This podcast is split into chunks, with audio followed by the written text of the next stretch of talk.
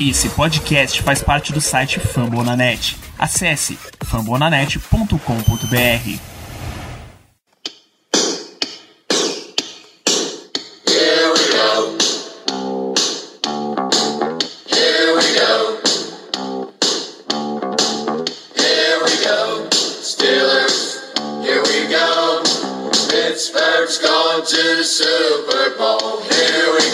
Bem, pessoal, este aqui será o episódio 230, 224 do nosso podcast, ah, o nosso Black Yellow Brasil direto, de, direto aqui da Twitch ao vivo, de famulanet.com.br, do iTunes, Spotify, Deezer, de onde mais se quiser. Sou Danilo Batista, sou host mais uma semana, mais uma semana na companhia de Ricardo Rezende. Hoje a gente vai falar de Las Vegas Raiders 23, Pittsburgh Steelers 17, primeira semana em que o Steelers joga em casa casa e, infelizmente, com a derrota para Pittsburgh. Ricardo, a gente precisa, você quer dar um panorama geral do jogo antes da gente partir para nomes em específico? Ah, a gente já começou a sentir o cheiro da merda subindo antes do início, né? Quando o Joe Hayden e o Devin Bush foram anunciados que estavam fora do jogo de hoje, havia expectativa de que eles fossem jogar. Tiveram uma lesão no treino de sexta-feira, os dois com a lesão na virilha, e aí eles já foram anunciados como inativos. James Pierre e o Robert Spillane, conforme o depth chart do Steelers, naturalmente substituíram ambos os jogadores e ao longo da partida a gente perdeu ainda o Tyson Alualo logo no início, que infelizmente veio a fraturar o tornozelo. Segundo o Ian Rappaport da NFL Network, deve ficar um tempo afastado, segundo expectativas, entre seis a oito semanas fora. E o TJ Watt também ficou fora do jogo. É, teve uma lesão na virilha no meio do segundo quarto, mais ou menos. Não voltou mais para a partida. Ou seja, o Steelers sem diversos jogadores de calibre na sua sua defesa, né? Joe Hayden, o melhor cornerback. Devin Bush jogou, teve sua participação contra o Bills. TJ Watt, um dos melhores jogadores defensivos da NFL. É óbvio que ele vai fazer falta. Não importa se você tem um depth, ainda bem que a gente tem um depth por trás com High Smith e com Melvin Ingram, mas inevitavelmente você sente a falta de TJ Watt, não importa quem seja o substituto dele. Então vá, fez falta. É... E uma vez que a gente perdeu o TJ Watt, a gente também diminuiu muita pressão, a gente estava sendo Tyson Alolo no meio, como eu comentei, o Can Hayward estava tendo que fazer um trabalho quase que sozinho e domável ali pelo meio, porque revezou bastante o companheiro dele, era o Bugs, era o Wormley, era o Azar Laudermilk, Carlos Davis já não jogou também, que é o substituto natural do Tyson Alualo, e a defesa cansou também, né? Uma das marcas da defesa na, tempo, na semana passada contra o Bills era que a gente tava com todo mundo saudável e o ataque engrenou um pouco no segundo tempo. O ataque no jogo de hoje não engrenou em momento algum, manteve o mesmo ritmo ao longo da partida. A defesa teve que fazer diversas substituições. A gente viu o Jarmy Jones entrando em campo, em uma. Ficando em campo tempo demais até. É, exatamente. O Jarmy Jones ficando muito tempo em campo. É, teve que pôr lá o Justin Lane, que teve uma jogada que deu o first down pro Hunter Heffer, na hora que fazer o tackle, trouxe ele pro first down. Então, assim, conjunto da obra foi uma tragédia pro Steelers hoje, uma tragédia a nível ataque da equipe, né? Que, novamente, muito, mas por mais que eu reconheça que Matt Canada esteja fazendo boas chamadas, a chamada do touchdown do Juju eu achei espetacular. Tem alguns momentos que é uma boa execução, mas parece uma, um replay do ataque de 2020 de Griffithson. Um pouco mais bonitinho, mas pouco efetivo. O conjunto da obra acaba, a gente tá tendo aqui hoje que falar sobre uma derrota. É você pegar um chevette e amarrar um laço vermelho brilhante em cima, ele continua um chevette, né? Exato, exatamente. Pois, é, pois é, a gente viu realmente um jogo bem amarrado, a gente viu dificuldade. A gente esperava que algumas coisas você pudesse manter e trazer do jogo do Bills para esse jogo do Raiders, mas nem essas coisas foi possível. Por exemplo, você pode soltar muito mais o teu pass rush, confiar muito mais em fazer aquelas pressões com quatro jogadores que o Steelers vinha fazendo, usando só a DL, porque você sabia que a secundária completa lá atrás ia ter boas chances de segurar. Você sabia que a cobertura pelo meio do campo ia ter um, uma boa chance tendo todos os titulares à disposição, parar bem corridas e tal. Mas aí quando você perde de cara Joe Hayden e Devin Bush, que são dois dos titulares espinha dorsal da equipe, você já entra numa situação ruim. Quando você perde TJ Watt e Tyson Alualo, que são entre os que estavam disponíveis dois dos melhores jogadores, dois dos membros da espinha dorsal do time, você começa a ter que confiar muito no próximo. Pô, o next man up para um jogador, dois jogadores e tal, tudo bem, com um time já bem entrosado, pessoas já tendo muita rodagem na equipe, tudo bem, você consegue. Melvin Ingram continua aparecendo bem toda vez que ele substitui TJ Watt, por exemplo, em situações de rotação e tal. Mas para um jogo inteiro já começa a pesar. Então, quando você perde quatro jogadores-chave do teu setor-chave, que é a defesa, a coisa pesa e o ataque não tá muito em tempo de colaborar, não. Sim, exato. E só o Tony tá dando uma entrevista agora, ao final do jogo, confirmou a lesão no tornozelo do Tyson Alualo, fratura realmente. E Deontay Johnson tem uma lesão no joelho que ele está sendo avaliada naquela jogada última da partida que não valia mais nada. E a gente pode ter perdido o Deontay Johnson por um tempo. Ainda está sendo avaliado. Mais um titular que a gente sai hoje dizimado desse, desse jogo. Como pontos que o Tony destaca é como fatores de derrota, disse que as faltas que o time fez custaram caro para o time. A falta de big plays, assim podemos dizer, no detalhe do jogo, também fez falta hoje. Obviamente, e muita gente está comentando aqui, Luiz Tavares comentou o, o Ratinho Bobina, adorei o nome, Ratinho Bobina, é, comentou sobre o punt, que eu também concordo que não era hora de chamar o punt naquele, naquele momento. Denis Silva também comenta. Tony, obviamente, felizmente, foi questionado aqui na coletiva agora há pouco por que ele tomou a decisão de ir para o punt e ele disse que queria que o time ganhasse a posição de campo, coisa que a gente não ganhou, né? Como vimos. A gente não, não conseguiu necessariamente isso. É... Por isso tomou a decisão de chutar, mas eu discordo, era para ter arriscado mesmo. A gente não estava conseguindo parar o Derek Carr, a gente já estava num, num buraco, então talvez fosse a jogada o turning point, esse, essa mudança, esse momento que a gente precisava recuperar um pouco na partida e que a gente ficou muito sem ele ao longo do jogo, né? Talvez essa quarta e um pudesse ser o momento, a campanha que a gente recuperasse isso. Foram pro, pro punt e acabou não dando em absolutamente nada. Sobre lesões de Bush e de Hayden, Tony disse que são lesões soft, dando a entender que próxima semana possivelmente eles podem voltar. Foi uma notícia que saiu pouco antes do início do jogo e, Dion, e TJ Watt ainda está sendo avaliado, mas com a mesma lesão. É... Vamos, vamos aguardar o meio da semana aí para a gente ter mais informações. Isso. Tony comentou sobre a expulsão do Trey Turner, o qual ele ficou extremamente revoltado quando aconteceu, porque só o Trey Turner foi expulso e o Tony disse a imagem que a gente teve ficou claro que o Trey Turner cuspiu em alguém, mas Tony está afirmando que alguém cuspiu primeiro no Trey Turner. Uh. Por isso que o Trey Turner ficou revoltado e foi para cima. O Tony tá falando. E aí o Tony, como a gente sabe, defende muito seus jogadores, né? No momento que o Trey Turner fala isso para Tony, Tony se mete. Tony vai lá pro campo, mete dedo na cara de juiz. Tava a poucos milímetros de dar uma mãozada na cara dele e tudo mais.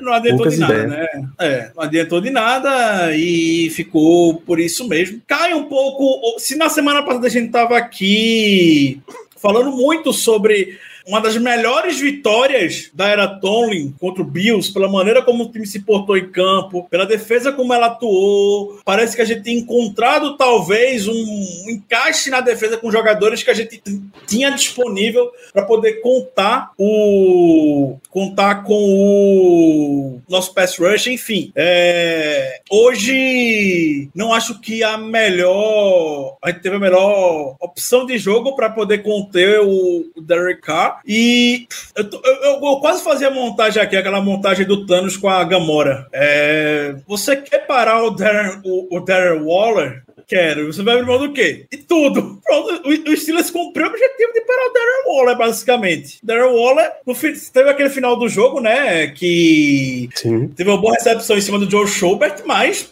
grandes momentos do jogo, o Darren Waller não apareceu. Em compensação, os outros, o Hunter Heffro, o Henry Hurts, o Brian Edwards, todos os jogadores apareceram Fabian Monroe. bem. Fabian Monroe. E uma das coisas que eu mais questiono por parte da estratégia da defesa, e isso é algo que vale prestar atenção quando os amigos estiverem revendo o jogo ao longo da semana, que o a gente mandou muito mais blitz de secundária do que da semana passada. Isso foi um ponto que eu gostei, porque a gente não fez isso na semana anterior. Eu até, a gente até comentou aqui, será que a saída do Mike Hilton pode ser melhor para a defesa? Porque a gente não vai ficar insistindo em blitz com secundária. E hoje a gente retornou com isso. Então, no touchdown do Henry Huggs, a gente viu o Norwood com zero desenvoltura, zero postura. Ele não é jogador para entrar em blitz, entrando em blitz, por exemplo, bem atrasado. Ele tinha um caminho, mas não tem desenvoltura para entrar em blitz. Não é todo mundo que é um Mike Hilton da vida que entra na posição de corner, na níquel e consegue entrar em blitz. Norwood entrou em blitz.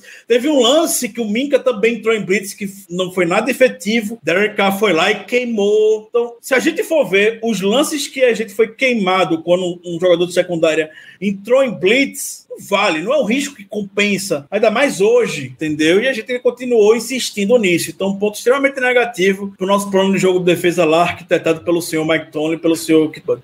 Precisamente. É, esse, esse ponto do Darren Waller foi fantástico, é, deixou espaço para todo mundo, todas as outras pessoas aparecerem. O touchdown do Henry Ruggs no replay, no segundo ou terceiro replay, que já é uma, uma análise mais tática lá do Charles Davis, comentarista da CBS, ele já mostra como a movimentação de Waller, a preocupação com Waller, abriu muito mais espaço. Então ele, salvo engano, ele sai do, da posição de Tyrande mesmo e abre, pra, faz uma rota para fora, para a esquerda. E aí o tempo que ele leva nessa movimentação, você tem Minka o tempo inteiro de olho nele. Enquanto Minka tá de olho para não deixar o Waller ter qualquer ganho grande, Henry Ruggs vem passando pela direita com tudo e aí ele tem espaço para já queimou aquilo Witherspoon faz tempo, recebeu a bola e foi para ter muito espaço para touchdown. É, às vezes um, um chamariz assim ganha jogos para os times. Sim. Então a gente já tá nessa, nessa batida de pontos negativos do jogo, a gente vai continuar com elas. A gente tá tratando de uma derrota final. Nesse, nesse espírito de muita blitz para secundária e espaço para alguns jogadores alternativos, não os principais e tal, a gente vai basicamente bater na secundária inteira. É, Minka, se enquanto ele foi utilizado em fazendo blitz e tal, tá sendo mal utilizado. Tá. Não tem a menor necessidade.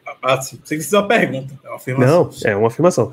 O meu ponto negativo é da secundária inteira. Minka mal usado em blitz e quando ficou ali também foi aqui, normal para baixo. Trey Norwood e James Pierre. A gente se surpreendeu com o espaço que eles tiveram na semana passada. A gente se surpreendeu com eles não terem cedido muita coisa na semana passada. Nessa semana eles foram explorados. Muito. E tomaram. E tomaram bonito. Muito bonito. É, a gente chegou a, na segunda metade do jogo estranhando, por exemplo, porque aquele Witherspoon não estava aparecendo no jogo. Porque ele não estava sendo acionado. É, Justin Lane, a gente citou mais cedo aqui, ele entregou um first down que ele tinha completo domínio do, do recebedor. O Witherspoon, quando apareceu, foi tomando aquela queimada do Henry Ruggs no touchdown.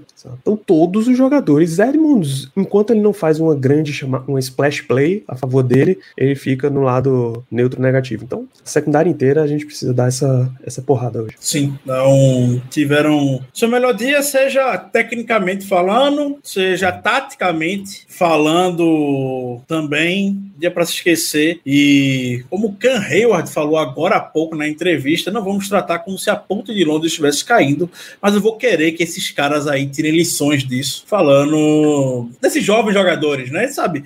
Chernow, Dan Rook de sétima rodada, James Pierre, um drafted free agent que chegou surpreendendo todo mundo na temporada passada, tá. A gente sabe que eles teriam momentos, momentos difíceis. É natural que isso aconteça. O problema é quando isso acontece, não vou falar de forma, de forma constante, mas que dentro do jogo a gente não consegue ter uma reação muito bem a isso. A gente não consegue ter uma correção, seja a comissão técnica não consegue aliviar um pouco o trabalho deles, dando um safety para poder ajudar, sacrificando, podemos dizer, talvez um pouco do Minka, sacrificando um pouco, talvez, de um cara um pouco mais experiente para poder dar uma ajuda para esses meninos quando eles estiverem com dificuldade dentro de campo. Então, o Derek Carr hoje teve um momento que acertou o quê? Oito passes consecutivos, nove passes consecutivos, deitou e rodou. Segundo alguns amigos do Raiders postaram aqui na, na timeline, melhor jogo da carreira do Derek Carr com a camisa do Las Vegas Raiders. Então, em estatísticas, diz, né? 28 de 37, 382 jardas, dois touchdowns e nenhuma interceptação. Você pode até dizer que Henry Ruggs foi o recebedor favorito, cinco recepções, 113 jardas, mas ele teve um touchdown bem longo, aí isso já dá uma, uma quebrada na história. Mas, sim, Derek Carr jogou muito bem e o Steelers permitiu que ele jogasse muito bem a gente pode colocar como um segundo ponto negativo que o time não conseguiu fazer a pressão que conseguiu na semana passada, né? Nem perto Sim. disso, aliás. Sim, e a gente sabe que isso não vai acontecer todo jogo. Aqui, o jogo Naquele nível. Foi, é, a gente sabe que é um ponto extremamente fora da curva. Por quê? Os times vão se adaptar naturalmente. Derek Carr vai se livrar muito mais rápido da bola é, e, e tudo mais. Os times vão se adaptar. Existe um time do outro lado que vai fazer o possível para poder diminuir o impacto, o ímpeto do nosso pass rush. Mas com os matchups que a gente tinha, eu esperava que a gente fosse ter um pouco mais de sucesso. Melvin Ingram teve sec, é, o TJ Watt teve lá o Alex Letterwood, um rookie no início do jogo, que até conseguiu aproveitar bem, mas depois o, parece que a saída do Alex Letterwood por lesão foi um reforço pro Raiders, com todo respeito ao profissional. Aí parece que foi mais um reforço pro Raiders. Can Hayward muito bem contido no meio do campo. E assim, quando o Can, quando o Can não aparece, a gente tem um tweet que pode aparecer, o Alu Alu que pode aparecer, e hoje estão assim os dois. O, quando o TJ Watt não tá em campo, a gente esperava que o High Smith e o, o Melvin Ingram aparecessem um pouco mais. Porém, lá o Colton Miller contra o High Smith fez um bom trabalho e o Melvin Ingram estava conseguindo ser neutralizado. Não é que o Melvin estava jogando mal, mas ele conseguiu um sec, mas ele conseguiu ser neutralizado. E aí a gente olha aquela, aquele ponto maravilhoso que é o que o Presley Harvin deu, deixou o Raiders na linha de 5 jardas. Você vê o Jarmy Jones em campo contra o Colton Miller. Isso não é, não é, o momento, não é o momento de você ter o Jarmy Jones, por mais sim. Jarmy Jones é, com todo respeito, eu sou fãzão dele, eu advoguei para que ele ficasse em rocha final, mas no momento de jogo você não quer contar com naquele momento de jogo você não quer contar com o Jeremy Jones com a possibilidade de fazer um safety e tudo mais. E o que foi que o Joe Gruden e o Derek Carr fizeram? O Jeremy Jones de um lado, oxe, na hora já fizeram algum ajuste lá que o Melvin Ingram não, não ia entrar no pass rush. O Melvin Ingram ficou para poder cuidar do Kenny Drake. E o Kenny Drake foi lá, fácil, fácil, conseguiu 10 jardas, perdemos aquele momento do jogo. Hum, é, é complicado, é complicado. E nem a, nem a desculpa de cansaço tinha. É, a defesa estava acabando de voltar para o campo. Exato. Então, Exato. difícil. Então, difícil. As pequenas coisinhas essa não é aquela derrota acachapante, assim, uma explosão na sua cara. É a famosa morte por mil cortes. Né? Exato. Uma coisinha, mais, soma mais uma, soma mais uma, soma mais uma, elas vão se empilhando e aí você não consegue sair do buraco. Não faz o menor, não faz o menor sentido ter o Jeremy Jones ali em campo naquela hora. Não faz. O Alex Smith tava tendo. O, o Colton Miller pode ser o que for, mas ele é o franchise left tackle do Raiders. Pode falar o que for, mas ele é, tá ali no nível. Não é top, mas também não é ruim. Tá ali nível, sei lá. Não vou entrar nesse mérito, não. Você quer ver o Jamie Jones em campo naquela hora? Perdão, desculpa. Exato. Não dá. Você queima o menino, você perde uma boa posição de campo, você não aproveita o melhor dos seus jogadores. E foi algo que a gente fez muito semana passada e que hoje a gente não fez. Boa, vamos puxar um aqui, ó. Denis Silva, Big Ben foi o maior responsável de hoje pelo desempenho do ataque. A gente está em pontos negativos do jogo, a gente precisa falar de Ben Roethlisberger. Eu, eu não sei exatamente. Ele tem uma, uns problemas de leitura durante o jogo. É, hum, a gente viu em alguns replays, isolou algumas jogadas em que ele partiu necessariamente para uma uma bola mais dividida em lances que tinha outros jogadores muito mais claros em condição de receber a bola e que daria um resultado muito melhor. Mas não sei se ele é o maior responsável de hoje. Não, não afirmaria que ele é o maior responsável. O ataque todo, na verdade, sim. O conjunto. Juju jogou bem, a Najee Harris, dentro das condições, jogou bem. É, mas o conjunto todo não tava, não foi bem hoje. Big Ben ser o maior responsável, não sei até que ponto isso também é. Só se você Concordo quiser, que- tipo, se o ataque foi mal, você centra tudo no quarterback. Aí pesou. Sim. Aí é sacanagem. Exato. A linha ofensiva, pelo lado direito, principalmente, o Max Crosby tava, teve um lance que botou o Chucks no chão de bunda. É complicado quando você tem uma OL, uma OL como essa. O Demur, se pode falar, jogou bem. O, o, o Nick Ngakwe, que estava um pouco baleado, não foi fator no jogo, basicamente. Eu não lembro de ter falado o nome do Nick Ngakwe hoje. Normalmente o Ngakwe castiga muito os Steelers. É... Não, não vou pôr o Big Ben como o maior responsável hoje. Hoje não, mas também não quer dizer que ele tenha jogado bem. Talvez ele tenha Isso. Algumas decisões ele poderia ter tomado de forma um pouco melhor, sido um pouco mais conservador e avançado o ataque em vez de tentar a big play. Tentou algumas jogadas com o Claypool, mas o Casey Hayward é um ótimo cornerback, estava muito bem em cima do Claypool. É... E, e, assim, não é à toa que a gente viu o Juju tendo um bom jogo hoje, né? O Juju era aquele alvo na terceira descida, no passe curto e ganhando jardas após a recepção, que tá tudo bem, não tem nenhum problema. O Juju tá jogando dessa maneira, o ataque tava andando com o Juju assim. Mas teve alguns momentos que o Big Ben optou por fazer lances um pouco mais ousados e que não deram certo. Mas não é responsável, não. É isso. Ele não tá nos nossos destaques positivos, mas também não é o maior responsável por isso daí. Quem, quem mais entra na sua lista negativa, Ricardo? Eu dei um destaque aqui. Chucks é pavoroso. Chucks foi pavoroso hoje, viu? Chucks Okorafa. Eu torci muito pra esse menino. Tem uma história de vida belíssima. É um menino muito bom, mas não, não dá, não dá não dá gente contar com o Chucks, não. O Chucks é muito mal bloqueando, o Chucks não faz nada direito. Não bloqueia pra corrida, não bloqueia pra passe. Max Crosby hoje tava de uma maneira assim, hoje, doutrinando em cima dele, a pressão chega muito bem. Então é um, é um jogador que se. Dentro de uma linha ofensiva que tá se entrosando ainda, tá buscando melhorar e tudo mais, é um jogador que destoa bastante. Você vê o Kevin o tendo bons lances, o, Dan, o Dodson tem, o Kendrick Green tem lá o jeito marrento dele, ainda tem espaço para melhorar, mas ainda faz alguma coisa ou outra. Chucks é consistente no jogo. É ruim o tempo todo. É ruim o tempo todo. É pavoroso. Pavoroso mesmo Chucks. Não dá. É um destaque muito negativo no, no jogo. E assim, tá, a gente não reviu o jogo para poder, talvez, cornetar mais alguém, né? Mas a primeira sensação, Chucks foi bem mal. Bem mal. E teve um jogador que eu, eu só lembro de ter visto ele em uma jogada, mas que para mim cimentou, cimentou o status dele no time foi Eric Ebron.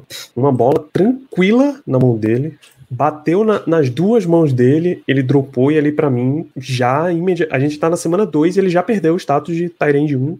Fácil, assim, fácil. Para recuperar, vai se, se recuperar, vai ser, meu Deus, Deus nos acuda. Exato, sim. É, foi complicado. Big Ben tá dando entrevista agora, Danilo. Vai acompanhando aí. É... Enquanto eu vou trazendo. Vou aproveitar enquanto você, tá, você, vai acompanhando a entrevista do Ben e traz um resumo. Lembrar ah. pra galera que tá assistindo de dar uma de dar um apoio aqui na, na Twitch. Você, você sabe, amigo telespectador, que está disponível para que você assine, seja um sub deste canal, para que você deixe um Prime, se você tiver disponível. E já deixo um enorme agradecimento aqui. O Ubinho29, há seis dias atrás, depois da nossa última live, claro, deixou o seu Prime. O William Assis deixou já durante essa transmissão. O Denis deu uma de presente aqui. Então, muito obrigado a todos. Vão trazendo isso pra gente, dar esse suporte pro Black Hello Brasil e acompanha também esse essa gravação que a gente está tendo aqui vira podcast, segue lá na sua plataforma preferida e vai compartilhando com quem quem você conhece que ainda não está de olho no Black Hello Brasil. Vamos lá, Ben Roethlisberger foi questionado também sobre a quarta para um e foi perguntaram se ele tinha alguma opção de escolha para poder arriscar. Aí ele foi bem curto e direto. Não quando eu vi que o time de punch já estava vindo pro campo. Eu não tinha o que fazer. Fazer o quê? Mandar os caras voltar? Não ia. O time de punch já estava em campo quando eu olhei não tinha o que fazer, foi pro punt. É, ele também perguntou sobre a falta de melhora, desenvoltura no ataque com relação à a, a semana passada. Ele disse que é frustrante, que bota muitas coisas, talvez mais do que nunca, nele. Ele sempre fala isso, né? É a primeira vez que o Ben fala sobre falar isso. Mas mais do que nunca se destaca. É... Mas Big Ben, é, cadê? Ele disse que. É, ele falou algo que a gente estava comentando agora há pouco sobre se ele é o grande culpado do ataque não ter ido bem. E ele disse que a melhor maneira de identificar se um ataque não tá bem é quando o QB não tá bom. Que o QB tem que jogar melhor. O QB é ele, no caso, né? Ele se referindo em terceira pessoa. Tô buscando mais coisas aqui da entrevista, da entrevista dele, mas por enquanto é só isso. Não teve mais nada aqui, não. Maravilha. Bom, a gente tem esse ponto aí da quarta para um, que basicamente fecha os pontos negativos, porque é difícil ficar.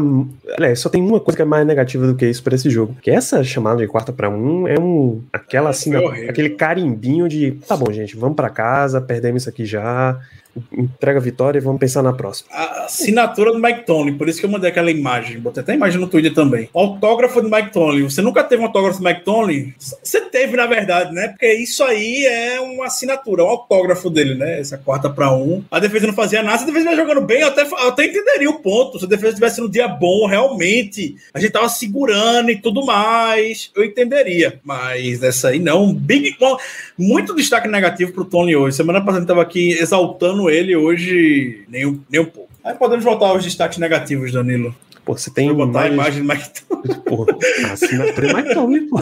Essa é boa demais. McTominay, é isso aí. É exatamente isso. É, cara, eu vi, vi destaques negativos para Joe Schobert nesse jogo, mas eu não vou, não vou recriminar, não, não cara. Não. Em, ele teve umas, umas boas jogadas até, uns dois passes desviados e tal. Para mim, jogou bem, estava presente em todo o campo, era quase sempre ele para cima do Darren Waller, que dificulta bastante. Então, não entra na minha lista negativa. Para ataque... quem a gente tivesse ali em campo, o resultado seria o mesmo. É, exato.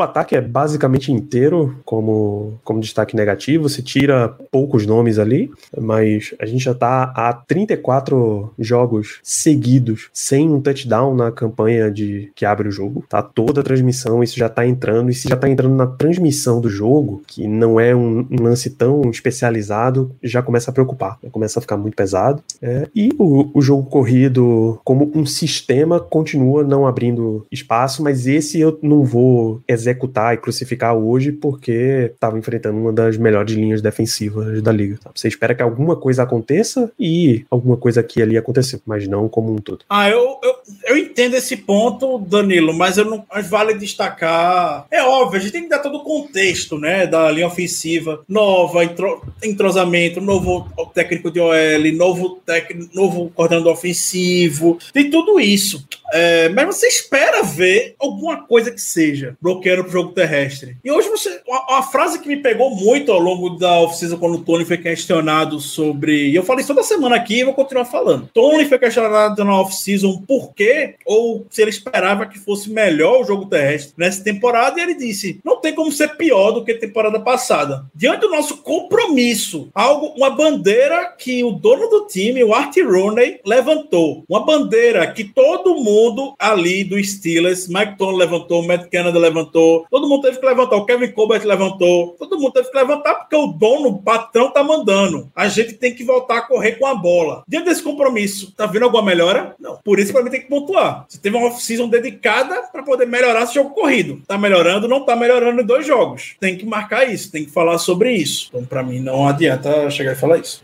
Tudo bem, vou, vou só reforçar aqui, Carlos, para defender que é um rodízio, na verdade. Falar que Benisnel é burrinho. É burro mesmo. Todos nós temos essa opinião. Mais burro, sabe o que é mais burro do que Benisnel? Hum, Quem chama uma corrida com Benisnel na primeira para 10 é mais burro do que Benisnel. Oh, Deus. Desculpa, mas você chamar. O jogo terrestre não tá entrando. Se fosse for chamar uma corrida, pelo menos bota o Najee Harris para correr, né? Vai botar o Benisnel para correr uma primeira para 10. Coitado do Benisnel, né? Coitado. Pois é, vamos falar de coisas que, assim como os nossos ouvintes, amigos e seguidores e telespectadores são positivos positivas, Ricardo, alguém se salva nesse jogo. Presley Harvey, o terceiro. Ah, ah, ah, sim, meu, meu, meu pan. Sim. Nove... É, 58 jardas, a bola viajou, bicho. Eu, eu botei no minhas bold predictions que todos os punts dele seria dentro da linha de 20 jardas hoje. Três dos quatro foram. Ele não teve um, mas eu não consigo me recordar qual é o que não foi. Não sei se foi touchback também, não sei. Hum, mas três dos quatro foram dentro da linha de. Eita, breaking news: Gary Dulac. Tyson Alualo vai ter já uma cirurgia amanhã para fratura no tornozelo e vai ficar fora da temporada. Hum, pesou, hein? Breaking news agora do Gary Dulac. Acabou de, acabou de postar. Tem 17 segundos que o Dulac postou isso. As vantagens de estar ao vivo.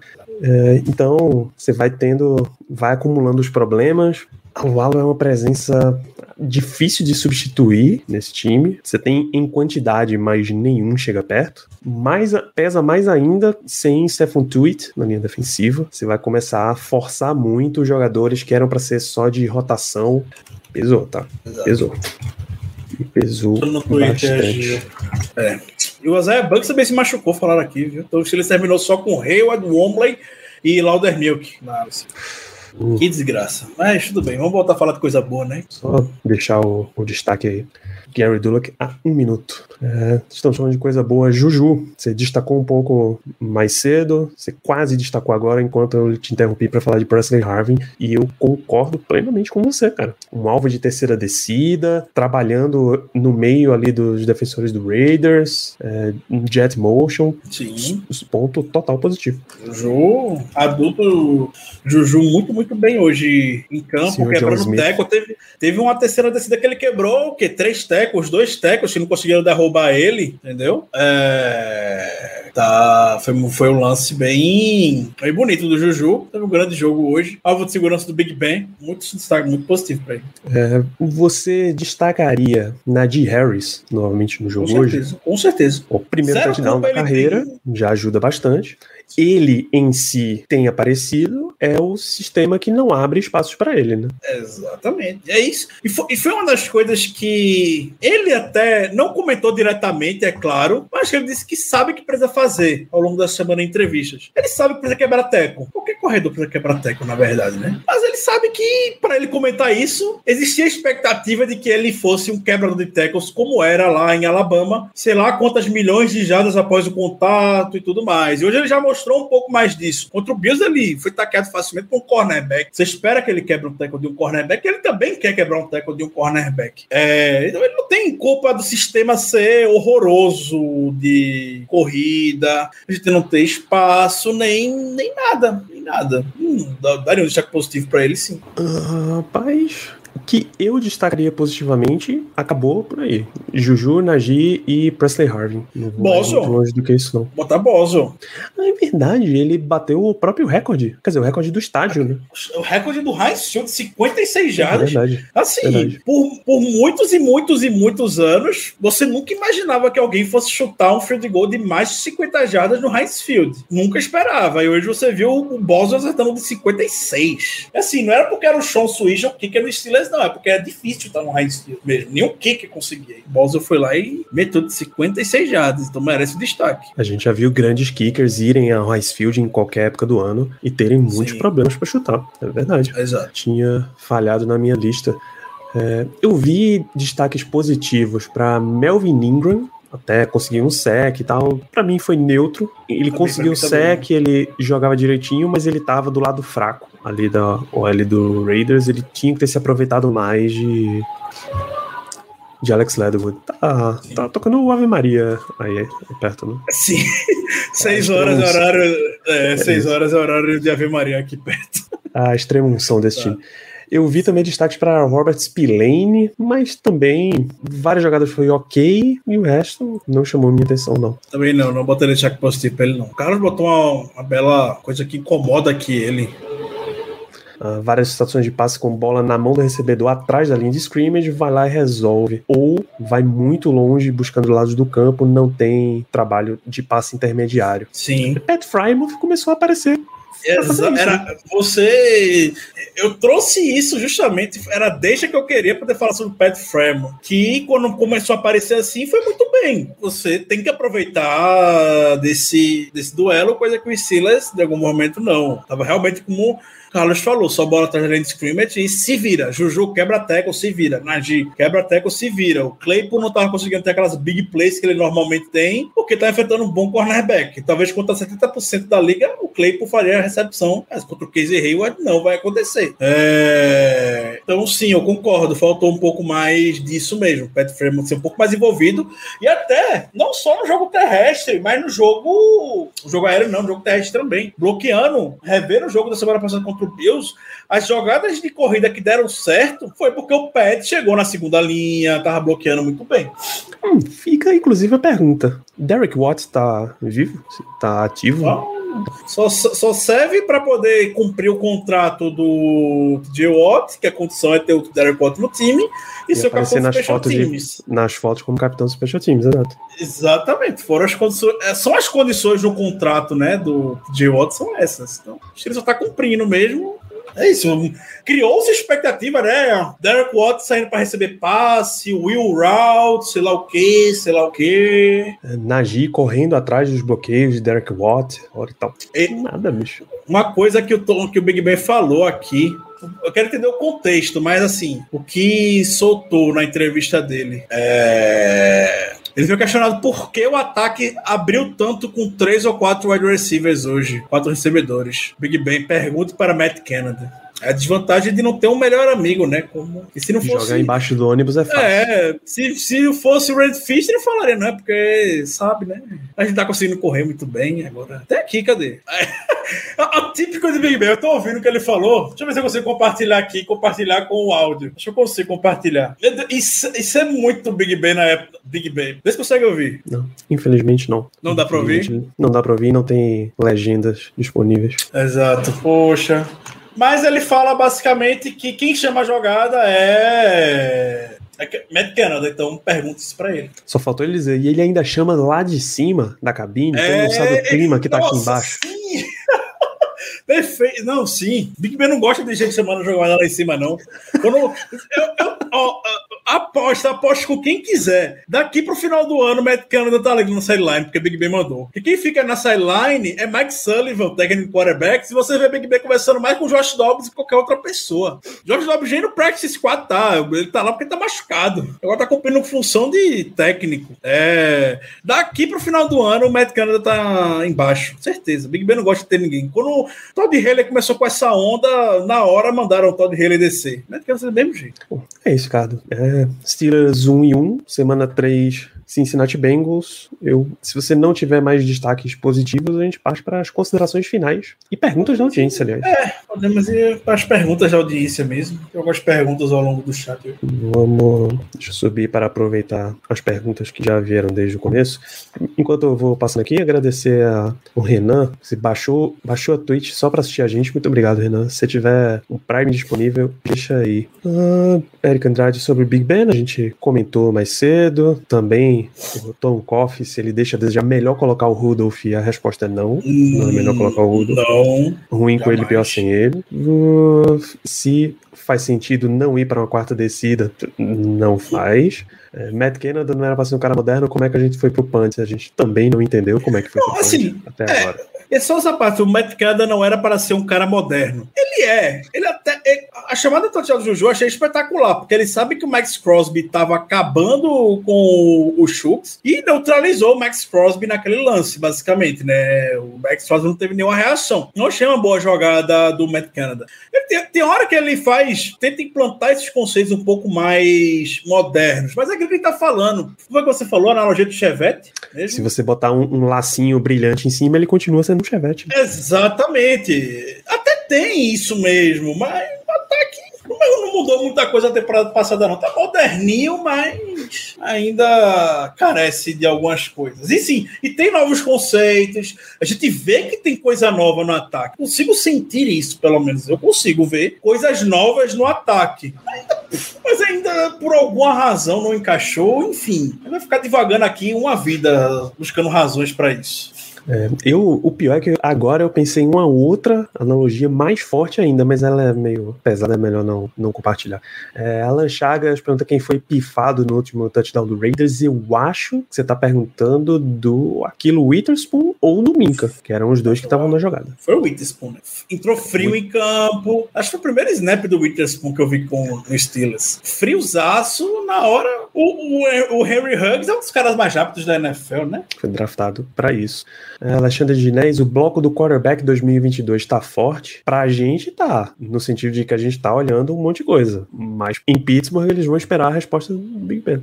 Se ele disser que quer mais um ano, muito provavelmente ele volta para mais um ano. Sim. É, tem expectativa com o novo coordenador de ataque? A gente tava comentando isso agora mesmo, né? Sobre Matt Canada e modernidade e tal. Ainda pode dar jeito. Isso. Eu acredito que vai dar. Você acredita? Acredito. Vai ter que aproveitar. Sim, Danilo. Vamos- a- O Steelers.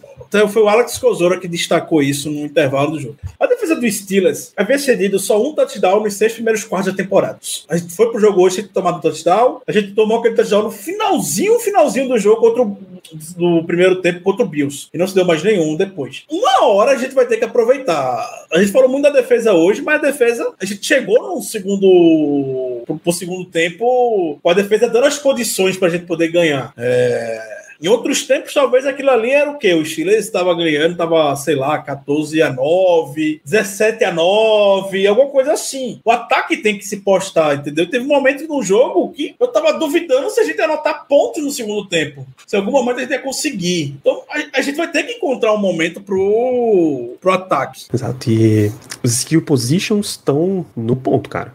Você tem running back de alto nível, você tem running back de alto nível, você tem variedade de wide receiver para chamar, você tem tight end à disposição para chamar. Então, essa fase já passou. E aí, o resto vai corresponder a isso daí quando? A chamada vai corresponder a isso quando? O quarterback vai corresponder a isso quando? A linha ofensiva vai corresponder a isso quando? Exato. É difícil. Eric Andrade, novidades sobre Tweet, só que ele continua na injury reserve. É, O Ryan Fittipaldi, dessa semana, jornalista lá do, de Pittsburgh, comentou que ele fez uma cirurgia no joelho. Mas, assim, não tem timeline. Ele pode voltar a partir da partida contra o Packers, né? Na semana 4. Torçamos que ele volte. Assim, muita gente comenta. Essa semana o Hayward deu entrevista e falou que espera contar com o Twitter esse ano. O Alu Alu já disse isso. O Omley também já disse isso. Vamos ver. Vamos ver. Mas, por enquanto, novidades. Nenhuma. É, o Ogawa pergunta se podia ter utilizado mais blitz. Não exatamente em quantidade, mas em, menos. É, em qualidade. Que se Você, Exatamente. você pode chamar uma blitz, mas veja o contexto que você vai chamar a blitz e quem você vai botar nessa blitz, né? Se você tá colocando o tempo inteiro Minca em blitz, você tá o tempo inteiro perdendo a cobertura lá atrás, né? Do seu, o seu melhor jogador em cobertura lá atrás disponível pro jogo. Então, Você perde não tá um fazendo jogador. o melhor uso dos, você não tá fazendo o melhor uso dos seus recursos. você perde um jogador na, na cobertura. E é um risco para um ganho que não tá compensando muito, porque já é muito óbvio isso no nos últimos anos. E aí não é também, assim, não, não vou não vou falar que a gente vai ter uma, uma, performance feita semana passada constantemente. A gente não vai ter, eu sei disso. Mas não é uma coincidência semana passada a gente ter conseguido conter o Josh Allen tão bem. Por quê? Porque ele não tava mandando blitz com o seu jogador de secundário. Ele não mandou uma. Não mandou uma blitz, mas mandou uma só. E essa jogada deu um passe que o Alex Highsmith estava em cima do Cole Beasley. É isso que vai acontecer quando você manda jogador em blitz, entendeu? Um jogador de secundário. É isso que vai acontecer. Se alguém vai, alguém tem que ficar. E vale a pena? Não vale. Então, não sei até que ponto vale a gente continuar com essa estratégia. É isso, cara. Vamos para as considerações finais. O telespectador Alan Chagas deixou as considerações dele. Campanha Spencer Rattler 2022. Do mesmo jeito que a, gente tem técnico, o outro lado tem técnico. A gente tinha que aproveitar melhor o primeiro tempo quando a defesa estava conseguindo sair bem, a gente não aproveitou. Então a gente teve um Derek Carr no segundo tempo, com número de 16 para 21, 263 jardas e dois touchdowns. Inevitavelmente o Raiders foi lá e venceu. Como o Can Hayward falou, isso não é um caso de derrubar a ponte de Londres, mas eu acredito que o que deixa mais preocupado é porque são deficiências, são preocupações que a gente está falando aqui que já eram conhecidas. E a gente ficou feliz a semana passada porque isso parece que não foi tão atenuado. E hoje isso foi escancarado. E a gente sabe que semana passada é um ponto fora da curva. E que o comum talvez sejam mais situações como a de hoje. É por isso que eu acho que essa derrota é tão. Ah, mas a primeira derrota, o Raiders teve seus méritos e teve mesmo. Eu não vou mérito do Raiders, que jogou muito bem. Jogou muito bem. Mas são problemas escancarados que, que a gente tinha, que foram muito atenuados hoje, que